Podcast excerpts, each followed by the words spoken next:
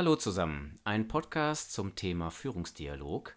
Was könnt ihr und dürft ihr da erwarten? Das frage ich direkt einmal meinen Dialogpartner Andreas.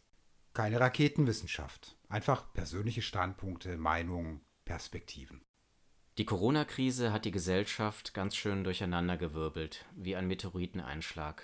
Kein Stein bleibt so richtig auf dem anderen, zumindest jetzt nicht zum aktuellen Zeitpunkt.